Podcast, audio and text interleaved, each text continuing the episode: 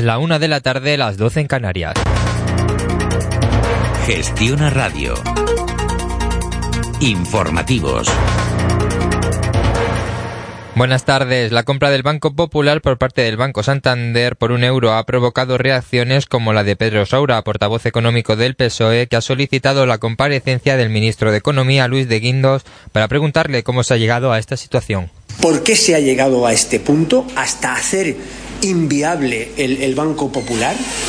¿Por qué se ha tardado tanto? Lo que queremos también preguntarle es eh, cuál ha sido el papel de los organismos supervisores y reguladores y eh, por qué han fallado eh, los mecanismos, los modelos de supervisión por petición propia de Guindos comparecerá ante la Comisión de Economía, Industria y Competitividad para informar sobre el proceso.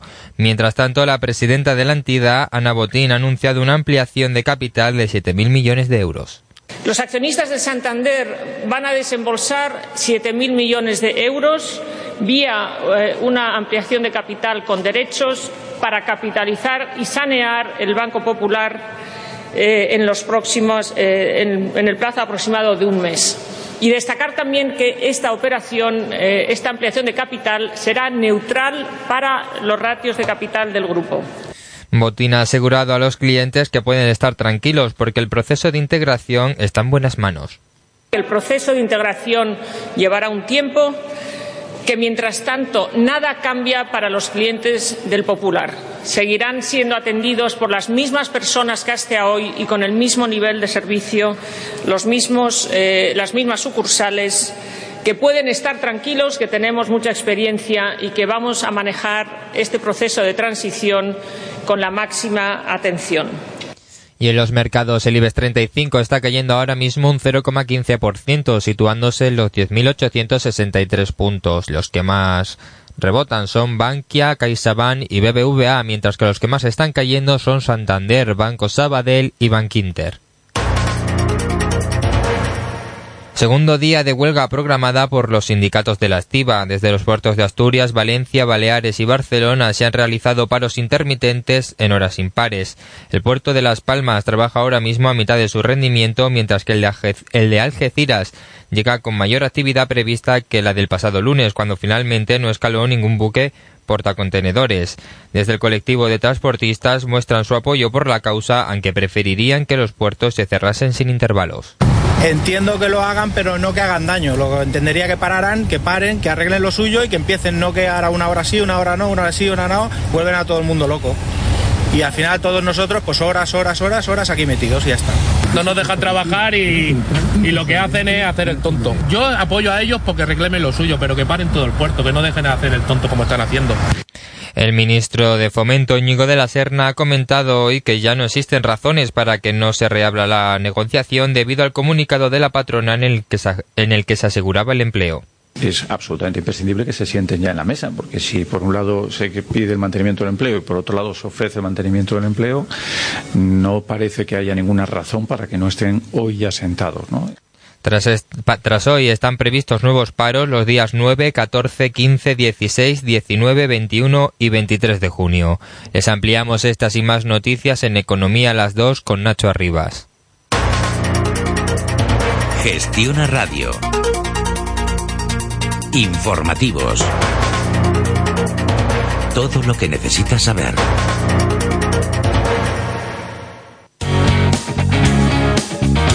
Estás escuchando Gestiona Radio y gestionaradio.com. Salir ganando. Si en la radio eliges Gestiona, tu revista se llama Capital. Una referencia informativa para directivos y profesionales del mundo de la empresa. Esencial para tener una visión más completa, más global. Capital, una revista económica moderna, independiente, equilibrada y de calidad. Contenidos exclusivos y prestigiosas firmas. La revista empresarial que analiza y anticipa las tendencias. Revista Capital, ya en tu kiosco y en capital.es.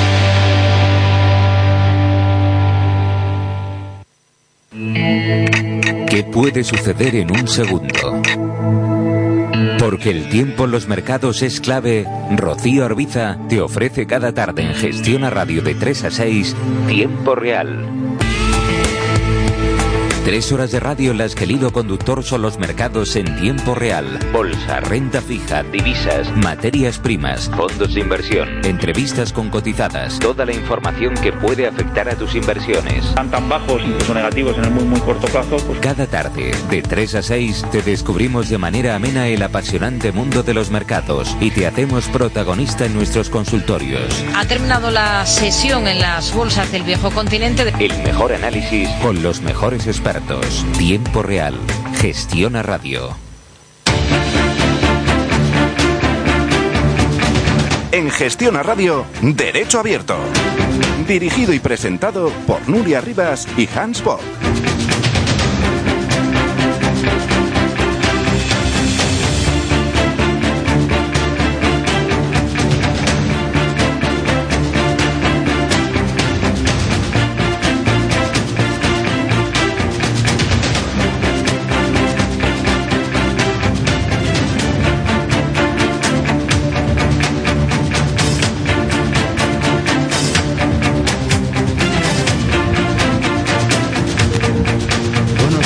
Queridos oyentes de Gestión Radio, bienvenidos un miércoles más a Derecho Abierto, el mundo económico y jurídico unidos.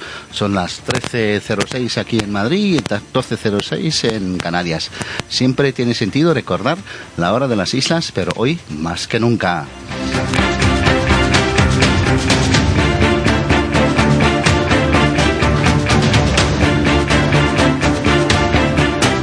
Más sentido que nunca porque tendremos con nosotros vía telefónica desde allí a Gloria Pollatos, presidenta de la Asociación de Mujeres Juezas de España, con la que junto a Mabel Zapata, socia de fiscal de Cremados Calvo Sotelo, estará aquí en directo en el estudio. Repasaremos la situación con las dos de la mujer en el mundo empresarial, político y jurídico. Hemos pasado de la integración al liderazgo. Y en nuestro bloque dedicado al sector legal, puro y duro, hoy era de libros. Nos hemos dado un paseo por la Feria del Libro de Madrid. Atención, porque clausura este domingo, 11 de junio y tomarle el pulso a algunos editoriales nos ha costado poco, pero sí, ahí nos tenemos en los cortes. Eh, hablaremos con la editorial Reus y además tenemos el ranking de editoriales jurídicos que ha elaborado el CSIC. Empezamos, Nuria. Derecho Abierto, dirigido y presentado por Nuria Rivas y Hans Bock. Hace muy poquitos días se celebró en Madrid el octavo encuentro euromediterráneo, mujeres líderes en la empresa y en la política. En esta edición, uno de los objetivos era analizar si la mujer en la Unión Europea ha pasado de la integración en las esferas de la política y la empresa al liderazgo. Hemos querido saber cuál ha sido la respuesta, especialmente en el mundo de la empresa, que son eh, básicamente nuestros oyentes, son empresarios y eh, bufetes de abogados. Eh, nos tememos, nos tememos, ahora hablaremos con Babel Zapata, pero nos tememos que lejos quedamos de la deseada paridad en, por ejemplo, los consejos de dirección del IBEX 35. Pero quizás hay señales más allá de los Pirineos de que algo está cambiando. Mabel Zapata, organizadora del encuentro, socia del área fiscal de Cremadas Calvo Sotelo. Buenos días. Hola, buenos días. Gracias por invitarme. Gracias a ti por estar con nosotras. Al otro hilo del teléfono, que me ha quedado muy antiguo esto del otro, al otro hilo del teléfono, tenemos con una hora menos desde Canarias a Gloria Pollatos, magistrada y presidenta de la Asociación Mujeres Juezas de España. Buenos días, señora Pollatos. Hola, buenos días y gracias también por contar conmigo. gracias a vosotros. Vamos a cotejar un poco si la mujer está mejor posicionada en la esfera empresarial o en la judicatura de este país. Señora Zapata, cuéntenos. ¿Se llegó a la conclusión en el encuentro de que las mujeres hemos pasado de la integración al liderazgo en la empresa? Pues eh, buenos días a todos. Desgraciadamente se ha llegado a la conclusión de que eso no es así. Hemos mejorado eh, un poco, nos ayudó bastante la ley de igualdad en un principio en, su momento, pues Macarena Rosado, que es secretaria del patronato de la Fundación IE y directora de Servicios Legales de Instituto de Empresa, pues comentó que efectivamente con la ley mm, de, igualdad, en principio se pasó en las empresas del IBEX y los consejos de administración del 7,5 al 23%, pero ahora hemos vuelto a reducir ese porcentaje y ahora mismo estamos en un 17%. Eso quiere decir que efectivamente necesitamos pues mucho más apoyo. Se llegó a conclusiones muy claras como que es necesario que se implante por primera vez en España ley de cuotas.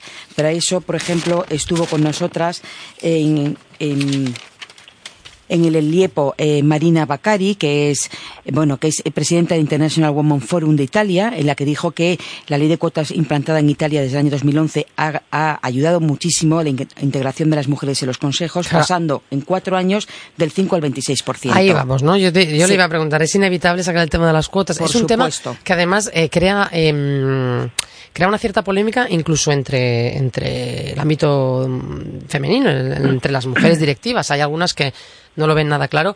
Em, me gustaría saber qué, se, qué, qué conclusión se sacó en el encuentro y también su opinión personal, señora Zapata. Bueno, yo creo que la ley de cuotas, yo personalmente hace como cinco años era totalmente contraria a la ley de cuotas. Yo siempre pensaba que por meritocracia las mujeres iban, podíamos acceder a los puestos de dirección y cuando he empezado cada vez más a involucrarme yo como socia de un despacho de abogados y a involucrarme en el ámbito empresarial y, fundamentalmente en el tema de asociaciones de mujeres empresarias, me he dado cuenta que, son, que es absolutamente necesario tener una ley de cuotas. ¿Por qué? Porque si no, la mujer, primero, por falta de confianza, por la mochila que tenemos mm, de ser muy exigentes con nosotras mismas, especialmente rigurosas de si hemos hecho suficientes másteres, de si vamos a poder llevar y compaginar la empresa con el trabajo. Somos muy, muy responsables. Nosotras mismas nos paramos. Entonces, es necesario crear la autoestima y la posibilidad de tomar mm, decisión y la ley de cuotas lo que hace es empujarnos a que podemos optar a esos proyectos de, a esos programas de dirección y de, y de, mm, y de eh, bueno tomar Mm, la gestión de empresas y en ese momento darnos cuenta que somos muy capaces y lo que vuelvo a decir siempre la ley de cuotas nos da la oportunidad de llegar, pero no nos mantiene. Es decir, si no valemos, desde luego nos van a echar como cualquier otro hombre. Y mi experiencia es que las mujeres que yo me he encontrado en mi vida profesional eh, en puestos directivos valen muchísimo. Volamos a las Canarias, señora Pollatos, ¿cuotas sí o no? Yo totalmente partidaria. No tenemos, no tenemos conflicto hoy aquí, vale, vale. No, no, no vamos a tener. Mire, yo creo que conquistada la igualdad formal en el siglo XX, el gran desafío del siglo XXI es sin duda alguna lograr la igualdad real una igualdad real que no llega a tenor de las estadísticas que son incuestionables y las brechas están por todos lados. Hemos de tener en cuenta que tenemos una sociedad machista, así lo digo, abierta y claramente. El machismo además es una enfermedad de transmisión social. Por tanto, la inhalamos en todos los ámbitos sociales y ese machismo, en primer lugar, impera en nuestro propio derecho y tampoco hay que escandalizarse, eso es muy normal porque tenemos un derecho que se ha construido en un tiempo en que la mujer no estaba integrada, por ejemplo, en la vida laboral, en el mercado de trabajo. Un, derecho, por ejemplo, le voy a poner dos ejemplos eh, para que mm, dejar claro lo que acabo de decir. Por ejemplo, el Código Civil ha consagrado al buen padre de familia para definir el estándar de diligencia civil. O el Código Mercantil habla del ordenado empresario y sin ir más lejos también se define al hombre bueno como la persona que puede acompañar a las partes en la conciliación previa de carácter laboral. Por tanto, mm, eso es una evidencia y luego está que tenemos una sociedad todavía prejuiciosa que duda de las competencias y excelencias de las mujeres. Y eso em, es una constatación clara de lo que son los estereotipos y prejuicios de género que forman parte de ese machismo al que me he referido anteriormente. Por tanto, las cuotas son una herramienta muy necesaria para lograr la igualdad real, porque si después de 40 años en que las mujeres nos hemos incorporado al mercado laboral de forma natural no, no ha sido capaz esta sociedad de equilibrar la representación en los lugares donde se toman las decisiones que mueven el mundo, tendremos que recurrir a una herramienta jurídica como es las cuotas, para ah, buscar esa ansiada igualdad que acaben con las brechas de género que todavía existen. Señora Poyatos, en la judicatura eh, esta brecha existe, no, no, no, hay duda. Por ejemplo, en las grandes esferas, sobre todo, no digo que no haya más juezas que jueces, es posible, pero, em, por ejemplo, el Tribunal Constitucional.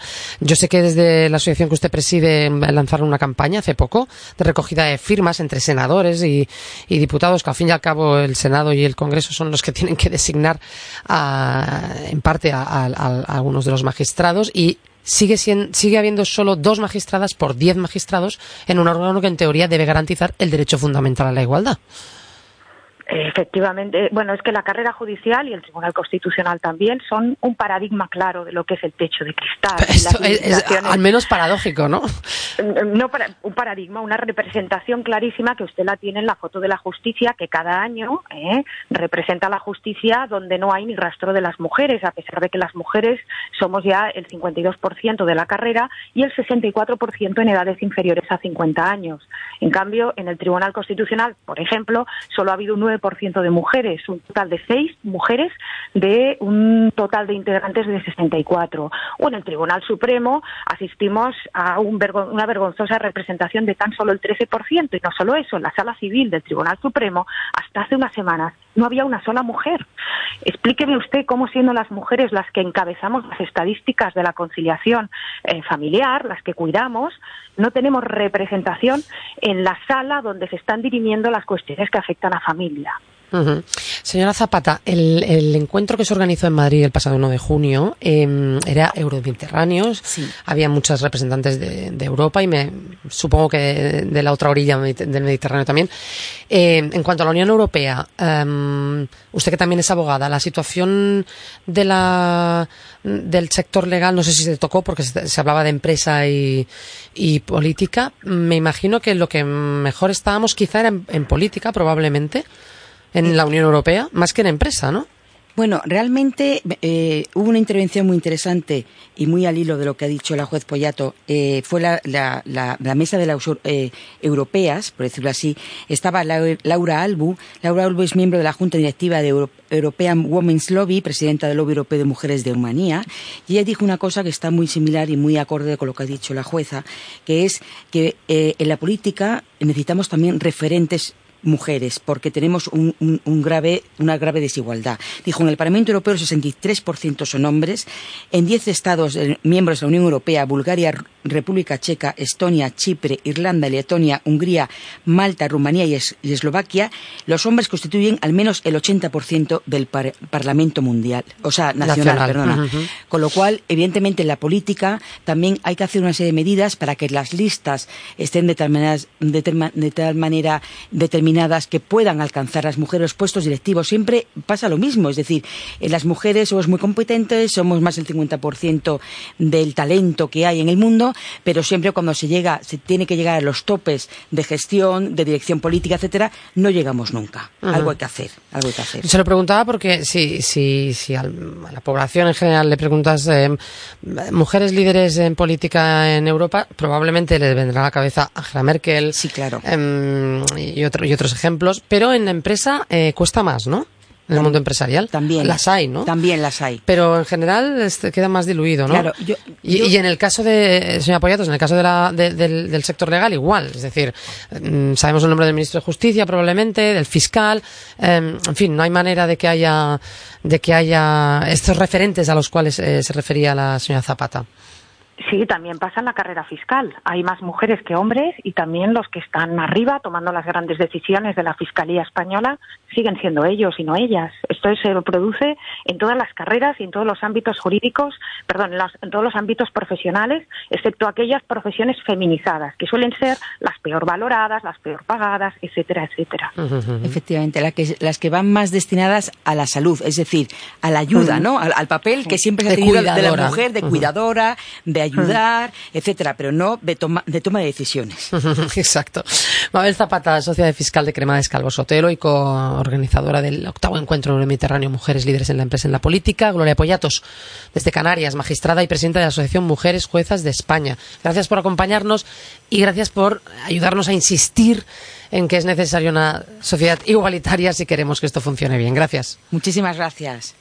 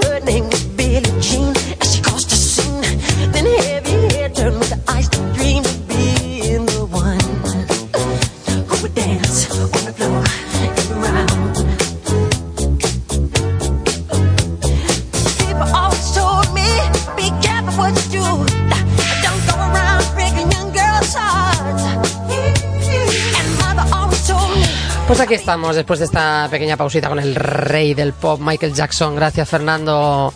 Eh, Hans, creo que tu paseo por la Feria del Libro de Madrid, eh, que se acaba este domingo, por cierto, ha sido muy placentero y además nos traes un pequeño reportaje.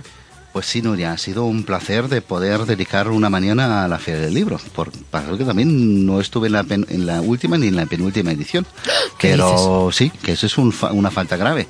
Todavía animar a los eh, escuchantes que se pasen por el retiro. Hasta el domingo todavía están las casetas abiertas. Y también para nuestro sector, pues tenemos dos editoriales presentes ahí en la feria. Una es la editorial Dickinson, que comparte caseta con Terran Blanche. Y luego también la caseta, donde luego ya tendremos más detalles. Eh, y donde más me entretuve al final, que es la editorial Reus eh, gran editorial con mucha oferta literaria y, jurídica. Eh, las grandes editoriales parece que no están con sus casetas propias, pero yo creo que la mayoría de sus libros o los grandes libros suyos estarán en otros, otras casetas de, las librerías. ¿Qué destacarías de esta edición de la feria? Pues casi como siempre, parece que sigue el interés por los libros y ojalá creo que todos deberíamos poner una vela para que siga creciendo, ¿no? Y las preguntas que pude hacer a los editoriales y a la gente de las casetas, pues sigue pareciendo que mm, el interés de la gente joven es bastante amplio por, por los libros, incluso de los abogados jóvenes que se han paseado por las diferentes casetas, ¿no? Lo que me hace creer que los millennials no solamente consumen libros electrónicos o se abastecen de las bases de datos de Google o de, otras cosas. ¿no? El sector editorial jurídico sigue gozando, creo, de buena salud. También aquí aumenta la parte del libro electrónico, pero en muchos despachos seguimos viendo amplias estanterías de los libros clásicos. No, no hay que hablar de las Avanzadis y de muchas otras editoriales que siempre mm. están en las fotos cuando nos presentan algún abogado nuevo. Eh, hace poco sacamos en Lawyer Press una noticia sobre el ranking que elabora el Consejo Superior de Investigaciones Científicas sobre las diferentes editoriales especializadas y en nuestra categoría pues mm, ha analizado, mm, preguntado por, por prácticamente 100 editoriales diferentes, ¿no? Y el ranking del CSIC lo, lo encabeza Tirán seguido por Aranzadi, Marcial Pons y Tecnos pero hay mucha producción y como digo, que en la lista del CSIC hay casi 100 editoriales que es un número bastante amplio y demuestra que hay interés en nuestro sector. ¿no? Yo solo he hecho mucho más, he hecho mucho de menos libros de más menos contenido jurídico y legal, ¿no? que algunas biografías sobre grandes mm, juristas, juristas y algunas historias que nunca se ha contado también en nuestro entorno, que ahí sí deberíamos intentar incentivar a algunos que otros autores para que escriban cosas un poco más ligeras, ¿no? que no cosas solamente que van de párrafos y, y cosas legales ¿no? Eh, yo creo que una de las cosas que mm, tuve la gran ocasión de entrevistar a Florencio Sánchez y a Jesús Manuel Pinto, director general y consejero delegado de la editorial Reus respectivamente, y que me acogieron ahí en su casita y tenemos ahí el, el corte de la entrevista que creo que es hora de ponerlo. Vamos a escucharlo en plan editorial. Eh, eso es junto con la editorial Dickinson que hemos hablado antes, eh, uno de los pocos o la única editorial con un stand propio. Una inversión para estar en una feria como esta es rentable. Sí, rentable. Eh, hombre, nosotros no hacemos las cajas que pueden hacer los grandes grupos editoriales porque tienen autores mediáticos contrastados. Lo nuestro es más una labor de difusión. Si fuese por ganar dinero, no estaríamos aquí en la feria. Pero venimos a la feria, difundimos nuestro fondo, enseñamos la labor que realizamos día a día y empatamos más o menos nuestra experiencia en años anteriores y este parece que también, pues hombre, al menos cubrimos los gastos necesarios, no nos supone un déficit eh, cubrimos gastos y ya con eso nos damos por, por satisfechos.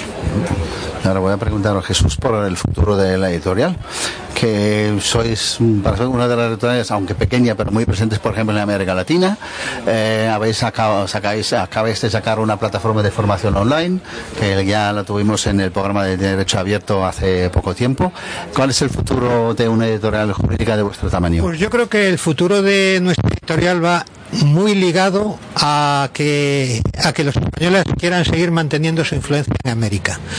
Si España como país y como economía quiere seguir manteniendo una presencia y no ser borrado lentamente de cada uno de los mercados, pues va a tener que estar allí presente. En nuestro caso estamos presentes con el pensamiento jurídico y de alguna manera cada vez que eh, en un país se habla tu mismo idioma y se tiene el mismo marco jurídico, la capacidad de operaciones económicas se multiplica. Por lo cual, si España quiere seguir manteniendo una presencia en América, tiene que tener en cuenta que tanto el español como los sistemas jurídicos y las formas que tenemos nosotros, hay que intentar que allí se mantengan lo más posible. Y desde ese punto de vista, las editoriales son cruciales. Así que quiere decir que seguís apostando por América Latina. Sin duda, para nosotros es un mercado natural y nos cuesta trabajo que eh, entender que no lo entiendan así desde las instituciones culturales españolas, porque es crucial no solo para el país, sino también para su economía y para mantener allí la presencia económica. Para terminar, os voy a pedir cada uno que nos recomendáis un libro. ¿De jurídico o...? Jurídico, si puede ser. Pues no pueden ser dos. Mira, antes eh, se me ha olvidado uno que yo creo que es un libro muy curioso y además la gente dirá, bueno, estos del derecho escriben de todo, ¿no? Y es concretamente un libro también que acabamos de sacar, muy bueno, es muy bueno, muy bueno, que es Alta Cocina y Derecho de Autor. Eso es muy bueno, eso es hay que tenerlo apuntado. Jesús, tú Pues yo aquí, aparte del de Alta Cocina, que parece un libro fundamental, también me inclinaría por, el, por una biografía que acabamos de publicar de Ángel Osorio. Ángel Osorio, que precisamente es un, polico- un político que nadie parece reivindicar, pero sin embargo parece que fue uno de los políticos españoles de derechas que mejor entendió el tema de la República y el tema catalán. Y bueno, pues para nosotros es un placer porque eh, Ángel Osorio siempre estuvo ligado a nuestra editorial, fue director de la Revista General de Legislación y Jurisprudencia y creemos que es una persona que la historia no le ha hecho justicia desde el punto de vista del lugar que debería de, de tener. Y creo que en buena parte es porque la derecha española no ha sabido reivindicar sus orígenes, sino que simplemente parece que nació en el año 75. Pues muchas gracias a los dos por esas breves reseñas. Gracias Muy bien, gracias a ti.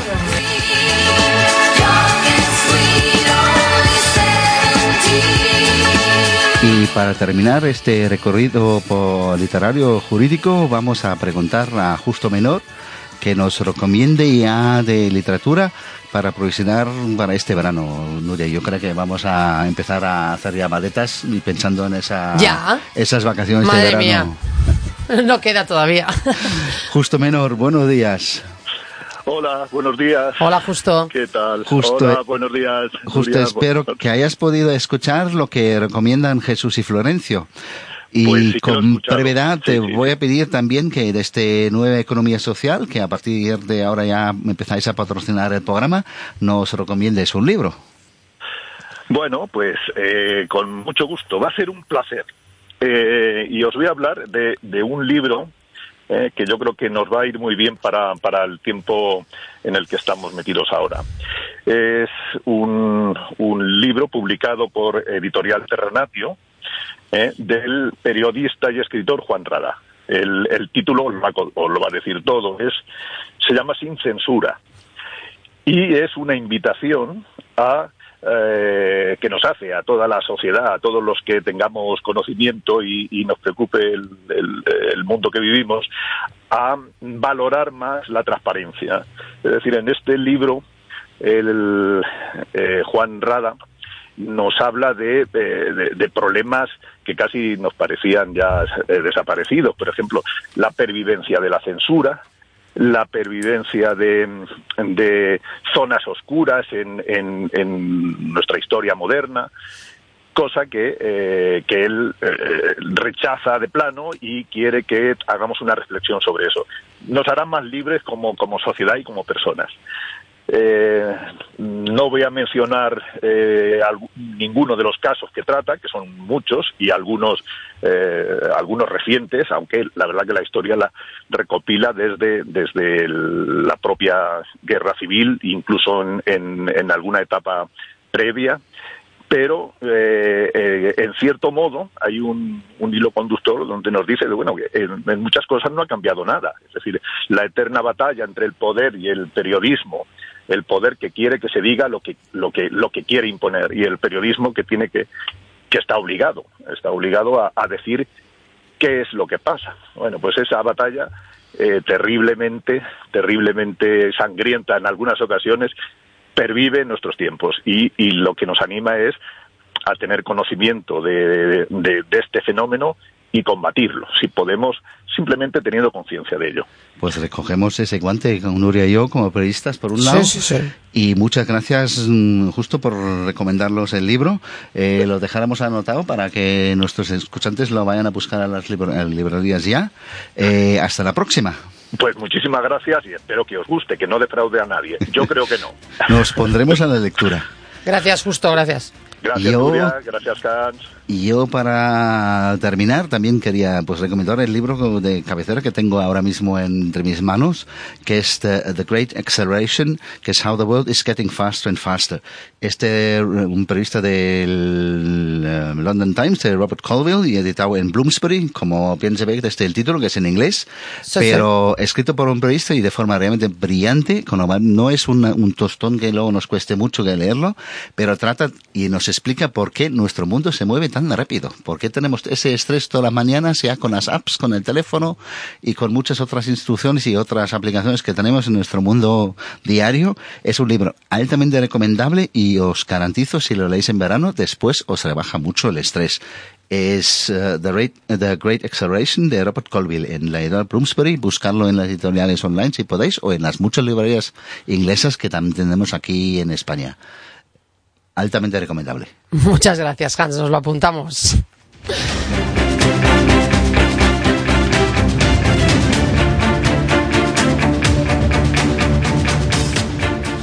Pues hasta aquí nuestro derecho abierto de hoy. Esperamos, como siempre, que lo hayáis disfrutado o tanto como nosotros. Volveremos el próximo miércoles, 14 de junio, a partir de las 13 horas aquí en Gestiona Radio. Podéis seguirnos como siempre en Twitter, en arroba derecho abierto, en nuestra página en Facebook y en nuestro portal de información jurídica loyapress.com. Además de esperar vuestras propuestas, que seguimos diciendo no seáis tímidas, mandarnos preguntas y propuestas para temas. Y como siempre tenéis todos los podcasts del programa para aquellos que os habéis perdido esta, este programa en directo. En la producción, Verónica Muñoz y a los mandos técnicos, Fernando de la Fuente. Gracias a los dos. Y eh, aquí a mi, a mi diestra, eh, Hans. Pues hasta el miércoles que viene. Y yo también os deseo muy buena semana y nos vemos el miércoles que viene aquí a las 13 horas en Gestión a Radio. Y no olvidaros de la Feria del Libro, por favor. Sí. Adiós. Derecho Abierto, dirigido y presentado por Hans Bock y Nuria Rivas.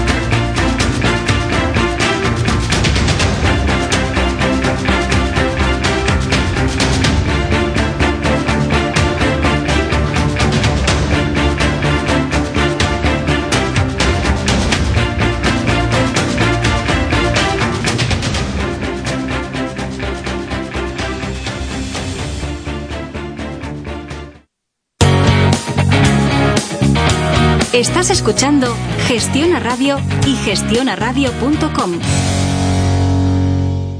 En Gestión